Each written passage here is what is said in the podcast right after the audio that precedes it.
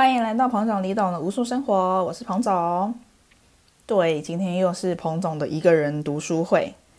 大家看到标题写《人类大历史》这本书，应该大概就可以想象，今天是彭总自己一个人来开读书会了吧？上次呢，我们讲的是《人类大历史》这本书的第五章农业革命的部分。那这一次呢，我想要跟大家聊的是第十六跟第十七章，是比较是工业革命的部分。那为什么会从第五章直接跳到第十六章呢？是因为我就是挑我觉得有兴趣的章节来看，就这样。我不，我没有整本书把它看完。好啦，主要是因为那个这本书现在不在我手边，所以我就只能请家人帮我扫描几个我比较有兴趣的章节来给我看，这样子。那我就是看到第十六跟第十七章的标题，我觉得比较有兴趣，所以就挑了这两章节来看。这样，那这两章节呢，分别是。呃，资本主义教条跟工业的巨轮，就比较是在讲工业跟商业部分这样。那这次的分享不会是像上次有很多新闻时事的插入，会比较像是我个人的导读跟心得。那当众讨论如果有讲到一些时事的话，也只是我临时想到的，就是我觉得比较有关系的，然后加入讨论，不会是另外找来的新闻这样子。好。那我们就直接开始吧。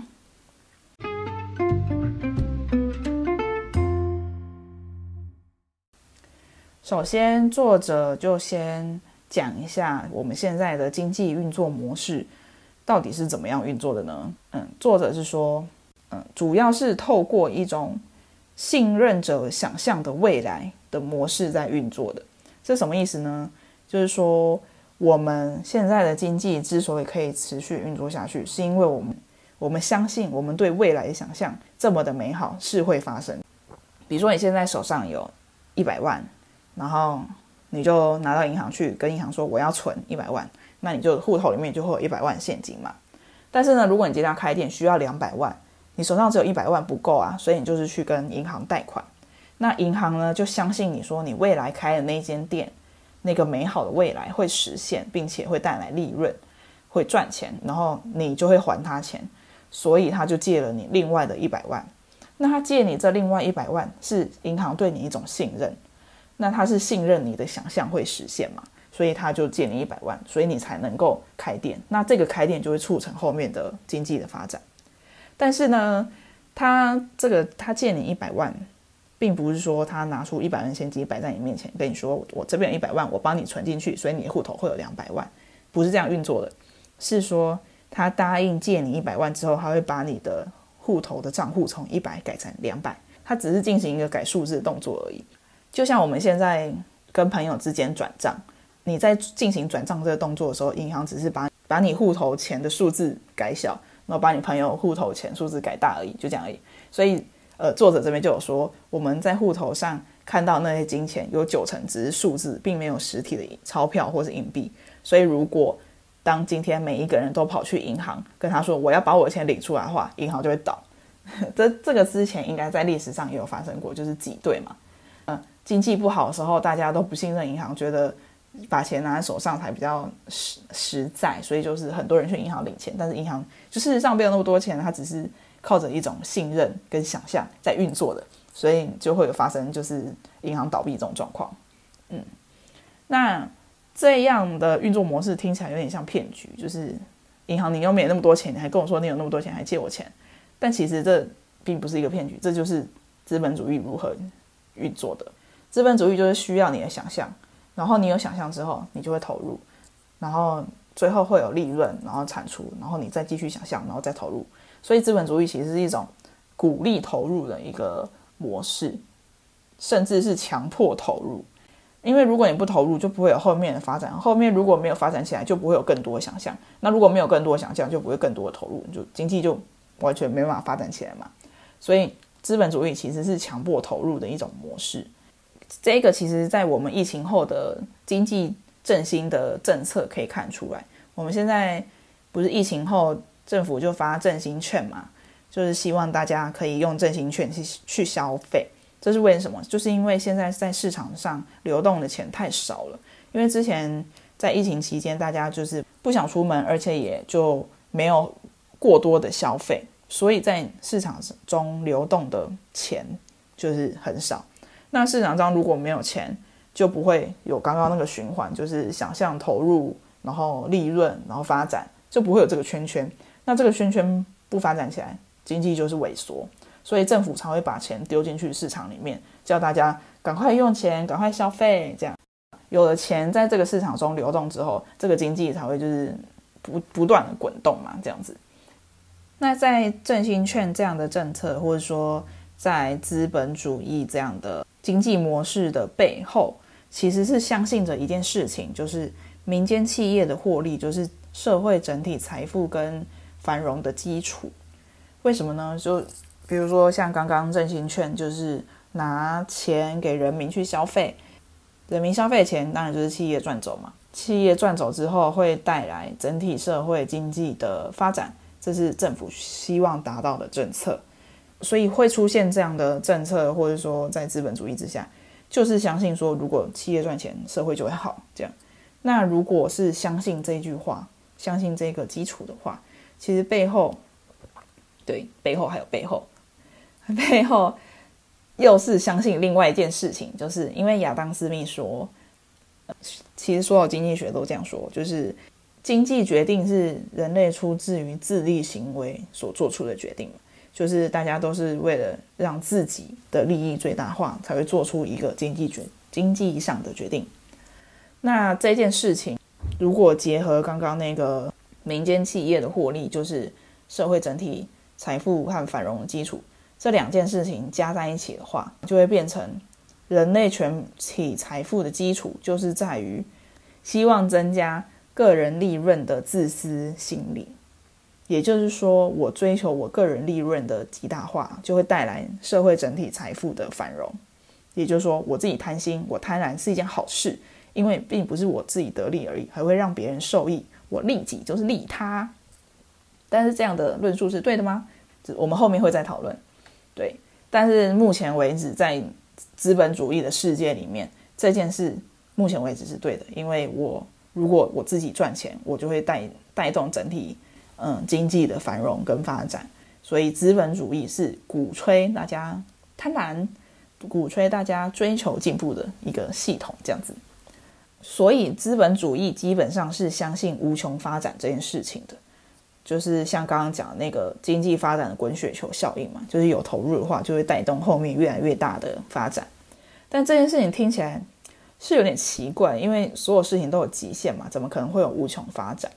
但是作者在这边提出说，人类现在的经济发展就是这样的不可思议，因为我们每隔几年就会有科学家出现，说他发现了什么东西，或者发明了什么东西，那这个东西会带动我们整个经济的发展。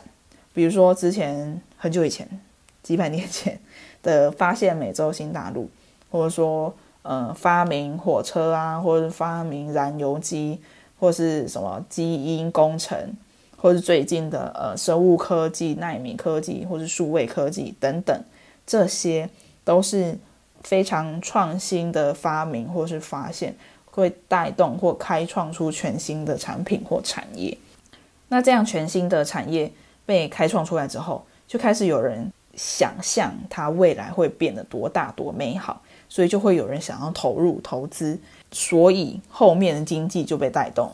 所以，嗯，作者是认为说，我们的经济一直虽然有起起伏伏，但是一直在往上成长的原因，就是因为我们有无穷潜能，一直发现或是发明新的东西，让我们的经济有无穷的动力可以发展，这样子。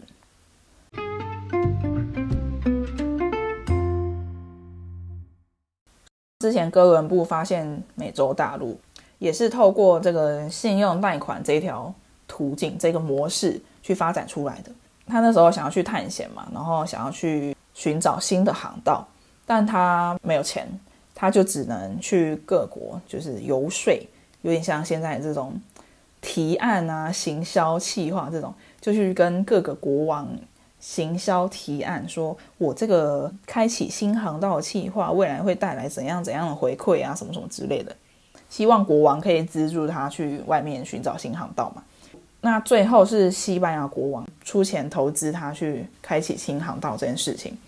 但是西班牙国王当然也不是平白无故的把就把钱拿出去给他嘛，他也需要一些交易，所以就是呃，如果哥伦布发现了什么东西，当然第一时间就要给西班牙国王，然后让他分一杯羹什么之类的。所以其实这也是建立在一种信任跟想象的一个模式基础之上发展出来的。国王相信哥伦布的想象，信任他的想象会为他带来利润，所以愿意投资他这样子。那最后就是历史就证明说，西班牙国王的投资是对的，因为他最后就发展发现了南美洲嘛。后来西班牙也就因此而顺利的可以殖民整个南美洲，除了巴西之外。所以现在除了巴西之外，就是整个南美洲都是讲西班牙文，就是因为这个原因。这样，所以这样的制度就产生了一个叫做帝国资本主义，就是利用信用贷款资助新的发现或是新的发明，然后带来新的。利润，比如说殖民地，然后这个利润就是建立起了信任，因为你确实不愧我的期待，为我带来新的利润，所以我就更加信任你，所以呢更加愿意把更多的钱借给你，这样子，所以就进进入一个资本主义的循环。那这样的国家就是所谓的重商主义国家，重或是重商帝国。重商帝国这个名词，大家不知道有没有感觉？这是我之前在高中学历史的时候，应该是有学过的一个名词。因为我在这本书看这本书的时候，看到重商帝国，我在想说，哦，原来我之前在高中学历史的时候，一直看不懂重商帝国是什么意思，就是这个意思啊，这样。你 之前历史都没学好，看到重商帝国都没什么感觉。现在看完这整段故事，才知道说，哦，原来重商帝国就是利用资金来进行帝国扩展的一个模式的帝国，这样子。因为他就是在这边用欧洲跟中国做比较，他说欧洲是重商帝国，因为它有这种信贷制度的建立嘛。那为什么在中国建立不起来呢？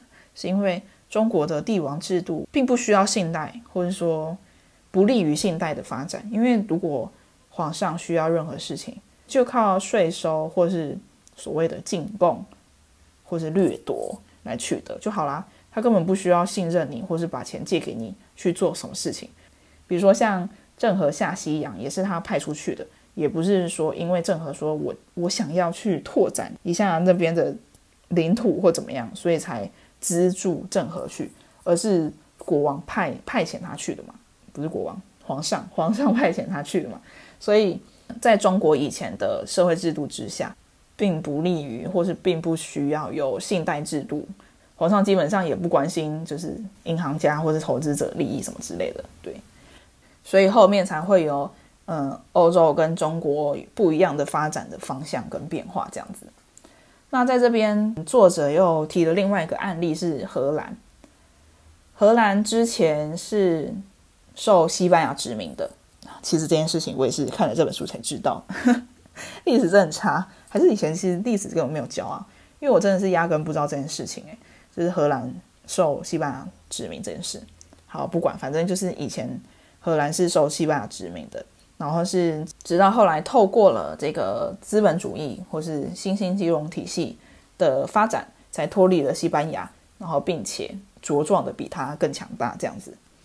嗯，这个故事是怎么样发展的呢？就是呢，荷兰人那个时候有金融家愿意投资他们，提供他们足够的信用贷款，让他们。可以建立军队跟舰队，那这个军队跟舰队就让荷兰可以控制全球的贸易路线，那这个贸易路线就为他们带来极可观的利润，那这个利润就让荷兰人一方面可以偿还贷款，让金融家更信任他们，借给他们更多钱；另外一方面也就把自己的国家发展的更强壮，这样，所以现在的阿姆斯特丹才会成为欧洲首屈一指的港口，也是欧洲的嗯金融圣地，这样。所以这些呃金融重镇的发展其实是其来有自的，在金融啊，在历史上都有嗯蛮长的历史发展。这样，那为什么荷兰可以赢得金融体系的信任呢？作者提出了两个观点，第一个是荷兰人坚持准时全额还款。准时全额还款是什么意思呢？就是你要在约定好的时间把你所借的所有的钱全部还清。这件事情是会让借你钱的人信任你嘛？就是相信你说，哦，你确实是会遵守承诺，然后把钱还给我。这样子有借有还，下次才再借才不难嘛。这样，我们现在分期付款会呃影响到我们在银行的信用的道理是一样的。这件事情其实我呃也是最近才知道的，我最近知道好多次了。呃，我之前就是刚开始拥有信用卡的时候，去超商缴费的时候，店员就会问我说：“你要一次付清吗？还是只要付多少钱？”我那时候心里想说：“嗯，我可以只付多少钱吗？就是原来有不还钱这个选项。”这样问号。但是我后来想说，我也懒得一直在跑来付钱，所以我就一次把它付清了。那后来就是辗转得知，就是如果你没有一次付清的话，不只是呃没付清的钱有可能会需要缴利息，就算不用缴利息，就是那种零利率分期付款，也会减低你在银行所累积的信用，因为你没办法准时全额的还款嘛，所以银行就对你有一点怀疑，就是你的信用分数就减少这样子。那如果你之后想要去贷款啊，比如说房贷、车贷什么之类的，他对你的信用指数下降的话，借给你的钱就会变少，这样。所以要记得，就是天下没有白吃的午餐，零利率分期付款也不是银行无条件就把钱借给你，或是无条件就让你延期还款，背后还是有一些代价的，就是你的信用。对，嗯，所以荷兰第一点就是准时全额还款嘛，就是建立了金融体系对他们的信任。第二点是荷兰是一个民主国家，所以他们司法独立。然后保障个人权利，特别是私有财产权。嗯，这件事情非常重要，原因是在于说，这这样子完善的体系才会让金融家有信心，说我在这一个国家的投资会按照市场规则进行，不会因为这个国家的统治者一时心情不好，就把我的钱全部没收或不还我钱，或者说阻碍我的贸易。这样子完善的体系是。嗯，资本家或是资金流动的蛮重要的一个原因，这也就是为什么之前香港发生那个民主危机的时候，会有很多讨论是在说香港的金融地位会不会受到影响，就是因为这样，就是大家害怕说，如果香港的司法不再独立，或者说它的投资环境不再那么好，有可能就会影响到投资人的资金流向这样子。那荷兰在拥有这两项。优点的情况之下，就迅速发展成一个蛮厉害的的商业国家。就比如说我们读历史的时候，应该都有读到吧？就是那个东印度公司，他们从欧洲这样一路攻过来印尼这边，然后在东南亚这边发展他们的东印度公司。那除了东印度公司之外，荷兰其实还有另外一个叫做西印度公司。那这个西印度公司就是主要在美国，那时候没有美国啊，就是北美洲那边发展这样。然后就是希望可以发展成像东印度公司这样，可以殖民一个新的地方，然后在那边挖取资源啊，拓展他们的事业什么之类的。那他们就把那边命名为新阿姆斯特丹。但是因为那边有原住民嘛，然后那时候又有英国人的入侵，最后他们就是被英国人打败赶走这样。那英国人就把那个地方改名为新约克。这个新约克是哪里呢？就是现在的纽约啊，就 New York。那个 New 就是新的嘛，然后 York 是原本英国的一个地方的名字，所以他就把它取名叫做新的 York，这样就 New York 这样，这就是 New York 为什么叫 New York。那另外一个好玩的地方是因为那时候西印度公司在跟英国人还有美国原住民打架嘛，就是 争夺那一块地方。那那时候荷兰的西印度公司为了要抵御强敌，就建了一道墙。在那个地方，那那道墙呢，就变成现在很有名的 Wall Street，就是华尔街。因为墙就是 wall 嘛，然后那那条街就是 street，所以那个墙是本来是为了抵御英国跟原住民的一道墙，现在变成就是最有名的金融重镇华尔街。这样不觉得很有趣吗？就是一些历史，然后到现在还看得到那个痕迹，就觉得很有趣。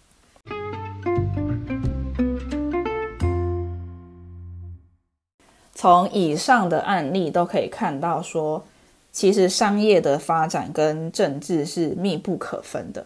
比如说刚刚那个哥伦布，还有后来的东印度公司，就荷兰的东印度公司的跟殖民地之间的关系，不觉得很有趣吗？去殖民一个地方，竟然是一个公司，而不是一个国家政府。这就代表说，政治跟商业是密不可分的。那这件事情除了说是嗯，国家需要仰赖商业的发展去拓展疆域，或是让自己国家变得更强大之外，就是除了除了是相辅相成之外，另外作者这边有提到一个蛮好的比喻，他是说，相信自由市场其实就是跟相信圣诞老人一样天真。因为这个世界上根本不可能会有不受政治影响的市场。我们现在看很多国际新闻，都会看到，嗯，比如说哪一国的政治动荡会影响到那一国的经济发展嘛？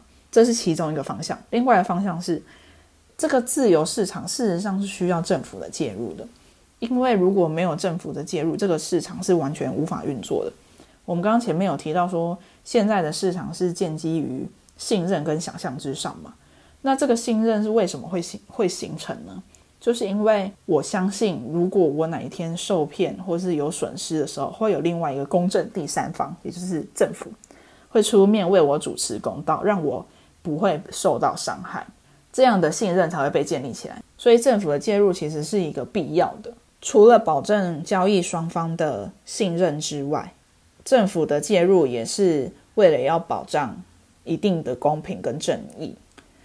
就比如说，如果真的完全没有政府的介入，只有市场在运作的话，老板就有可能有产出一个非常恶劣的劳工法。比如说，你一天要工作十三个小时，非常低薪，或是甚至有奴隶制度的产生，这样等等的。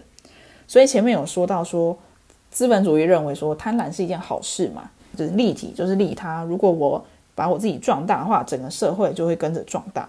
但在这边就直接反驳这个说法。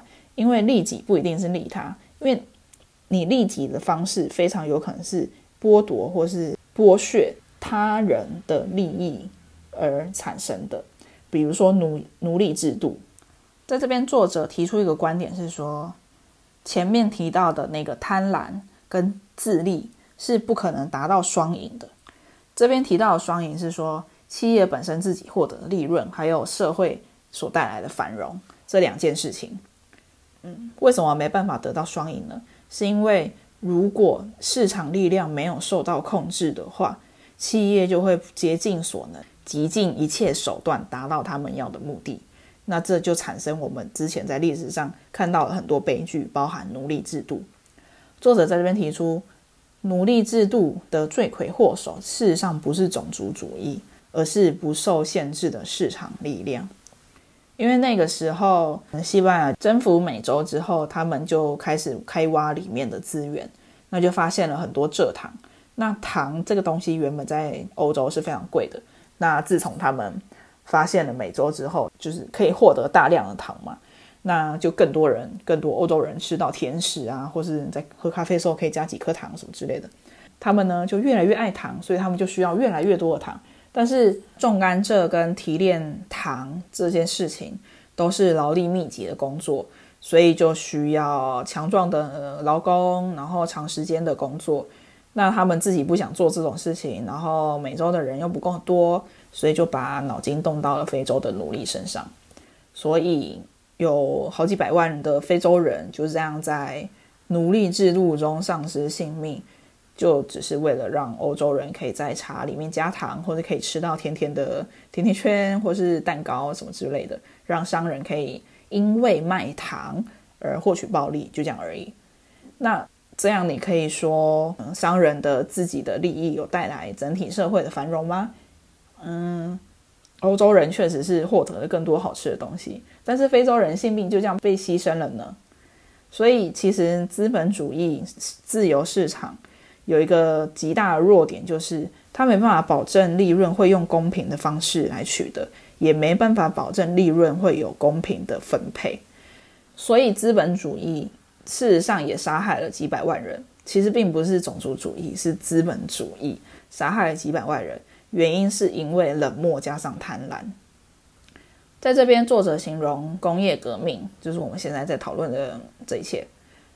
有点像是第二次的农业革命。大家还记得我们之前农业革命的时候有讨论到一件事情，就是农业革命看似是一种进步，但其实是让更多的人类以更糟的状况活下去而已。所以作者在这边把工业革命形容成第二场农业革命，就是因为他也觉得工业革命其实就是一场骗局。大家都相信说，如果我们投入工业革命，投入资本主义，就会让整个世界变得更好，因为利己就是利他。但是结局看起来就是全球经济虽然继续在成长，但有更多人活在饥饿跟困乏之中。就像之前的奴隶制度，就是透过剥夺某一部分的人的权益来满足另外一部分人，甚至是带动他们整个社会的繁荣。所以资本主义真的有让全球全球哦，不是说某部分人得到进步吗？其实这个问题是有待商榷的。另外，也不是说只有那些做生意的人才是真正的坏蛋。在这边，作者提出善良人也会做出坏事。就之前那个纳粹那件事情，也有另外一个作者提出平庸的邪恶这件事。就是你以为你没有做什么坏事，确实你也没做什么坏事，你就是呃，就像正常的生活，你只是买了有糖的食品而已，你也没做什么坏事，确实。但是你们就是没有感受到。你在获得有糖的咖啡、有糖的甜点的同时，背后有多少人牺牲？这是我们之前一直在讲的产品生命周期，就是你不能只看你获得产品的那个东西的当下，你有没有做坏事？你要看整个产品的供应、整个产品的产出过程到底发生了什么事，你才知道你买到到底是什么。如果你不在乎说一个产品它背后产生的背景，原因跟过程的话，那其其实你就是一个冷漠而且贪婪的坏人，对，不是说你杀人放火那种坏人，但是你就是因因为你的冷漠，因为你的无视而造成了许多悲剧。那你也不能说你你置身于世外，因为你确实是贡献了这样的产业的发展。所以作者在这边提出一个。呃，冷漠的中产阶级这个名词，其实这个名词在文章的前面就已经出现过。那时候我就看到，然后我就有特别把它标注起来，因为我就不知道为什么对这个名词特别有感觉。他在后面才有就是进一步解释这个名词。他是说，这些中产阶级就是出钱投资企业的那些人嘛，他们其实都是好人，他们爱孩子，会捐钱给慈善事业，然后。也会欣赏好的音乐、好的艺术，也不会去做什么偷抢拐骗的事。但是他们就是没有能感觉到他们所支持的企业所造成的痛苦，比如说东印度公司在印尼爪哇这这些地方殖民所带来的利润会造成当地人民的哪些痛苦？这这件事情是他们压根没有想到，所以才他才形容他们是。冷漠的中产阶级，这些中产阶级是有能力可以贡献钱给这些企业，然后带动一些经济发展，但是他们就是没有注意到这件事情，造成后面的呃更多的悲剧的发生，这样子。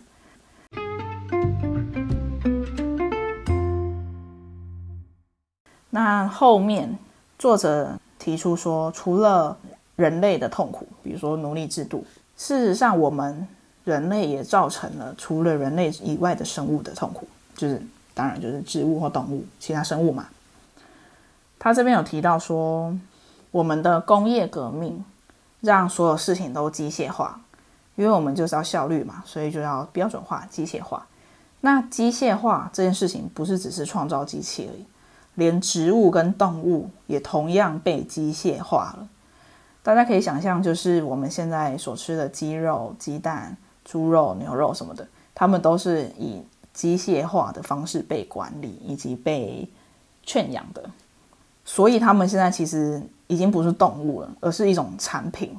饲养动物的人基本上让它活着，不是因为它是一个生命或是一个动物，而是因为要让它长大，维维持基本的健康，然后。到一定程度之后，我才能从他身上获得利益。所以，畜牧产业其实基本上是在养产品，不是在养动物。大家知道吗？我们所吃的蛋背后有非常恐怖的故事。就是呢，一般鸡有分两种，一种是肉鸡，一个是蛋鸡。肉鸡的存在就是为了要生产鸡肉给人类吃。那蛋鸡的话呢，就是为了产出蛋而存在的鸡嘛。那这两种鸡品种不同，功能不同，所以就肉鸡没办法产蛋，然后蛋鸡也没办法作为肉鸡被拿去吃这样子。那如果在蛋鸡农场的话，他们如果孵出来的小鸡是母鸡的话，那很好，他们就会继续把它养大，因为他们需要母鸡才能够产出更多蛋嘛。那但是如果那颗蛋孵出来是公鸡，对于蛋鸡农场来说超级没用，因为它没办法拿去卖肉，也没办法产蛋，所以对他来说养它根本就只是浪费饲料。所以在很多蛋鸡农场就会在小鸡一出生的时候就就先想办法知道它是公的还是母的，如果是母的就留下来，如果是公的就会立刻就是碾碎碾死，超可怜的，超恶心的。就是这边有写说每年有上亿只小鸡。因为性别不是农场主人要的，就被自动搅碎机搅死这样。但是现在就是德国的超市 r e v 就发展出一个技术，叫做性别快速检验的技术。它就是在蛋产下来的时候，还没有孵出来的时候，就先想办法知道说这颗蛋是公的还是母的。如果是公鸡，就不要把它孵化成小鸡。就直接用蛋的形式去把它加工成其他可以利用的东西。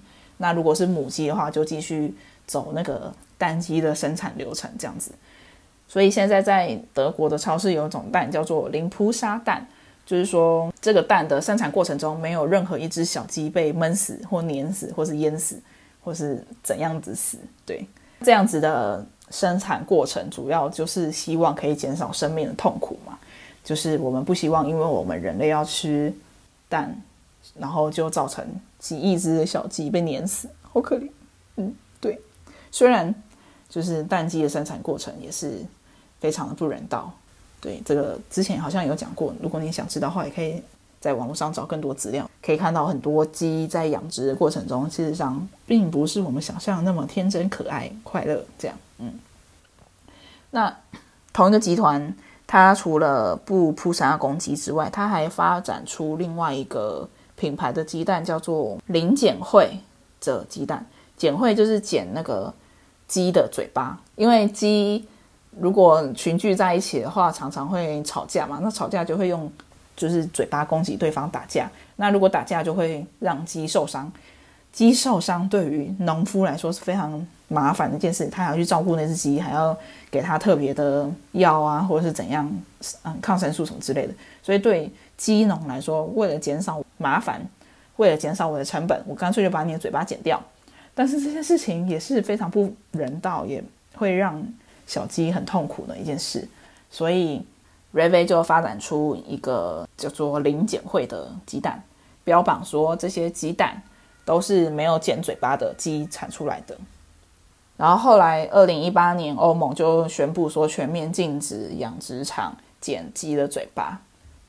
但是，尽管有这些企业或者是政策出现来减少动物的痛苦，但事实上，我们的养殖行为还是有很多需要改进的地方，也是还有很多会让动物产生痛苦的一些错做法。这样子，所以作者最后有讨论到说。我们是真的快乐吗？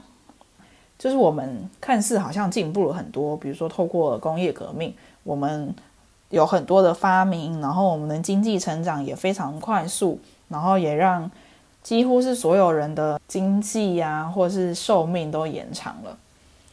但是我们真的快乐吗？那这个快乐是讨论谁的快乐呢？如果说要评估全球幸福指数的快乐。我们常常可能会说：“哦，你你说的快乐指数就只是那些有钱人、那些欧洲人、那些男性、那些优势团体的快乐，我们一般人根本感感受不到快乐。但如果是这么说的话，那我们这个快乐幸福指数只有把人类纳入我们的讨论范围，应该也是一种有失公允的讨论吧？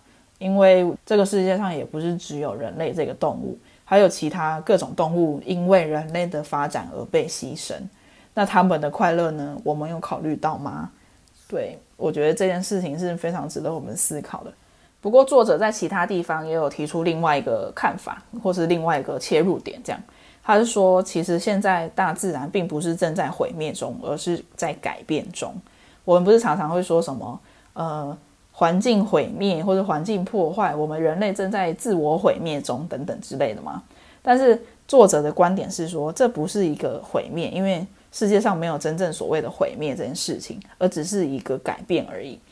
比如说恐龙的毁灭导致人类的出现跟发展嘛，那这一件事情没有导致整个星球的毁灭啊，它只是从恐龙世代改变到人类世代而已。所以，假如说真的有一天我们人类自我毁灭之后，说不定就变成是蟑螂或老鼠的世代。所以，就只是从人类世代改变到蟑螂、老鼠世代而已。说不定在未来的几亿年中，蟑螂、老鼠会在历史或者生物课本中学到这件事情，就说：“哦，当年就是因为人类的自我毁灭，所以现在才会有蟑螂、老鼠世代呀。我们应该要感谢人类的自我毁灭，什么之类的。”我觉得这也是一个蛮有趣的一个讨论点。嗯，不过如果人类是自我自愿性的自我毁灭，那倒还好。但如果其他生物并不想要就这样毁灭呢？或者说，并不想要就这样移交世代给蟑螂、老鼠呢？比如说什么，呃，海龟啊，或者北极熊，它可能也想要成为下一个世代的霸主啊。它可能不想要把世代交给蟑螂或老鼠。那，但是它因为人类的出现、人类的毁灭而失去了这个机会，或者可以掌握自己命运的权利，就又是另外一种讨论的。嗯，对，好。以上呢就是这次的读书会，嗯，比较像导读吧，就是把我自己认为比较有趣、比较值得讨论的一些点提出来跟大家分享讨论这样子。那如果有任何有问题或是觉得很有趣的地方，都欢迎在我们各个社群平台跟我们讨论。那就欢迎大家点击资讯栏的链接，到彭总李董的无数生活网站上面呢，有我们其他的文章或是 Podcast。也可以连接到我们的 Facebook、Instagram 或是其他的社群媒体，那就欢迎大家透过各种管道来跟我们交流讨论喽。下次见，拜。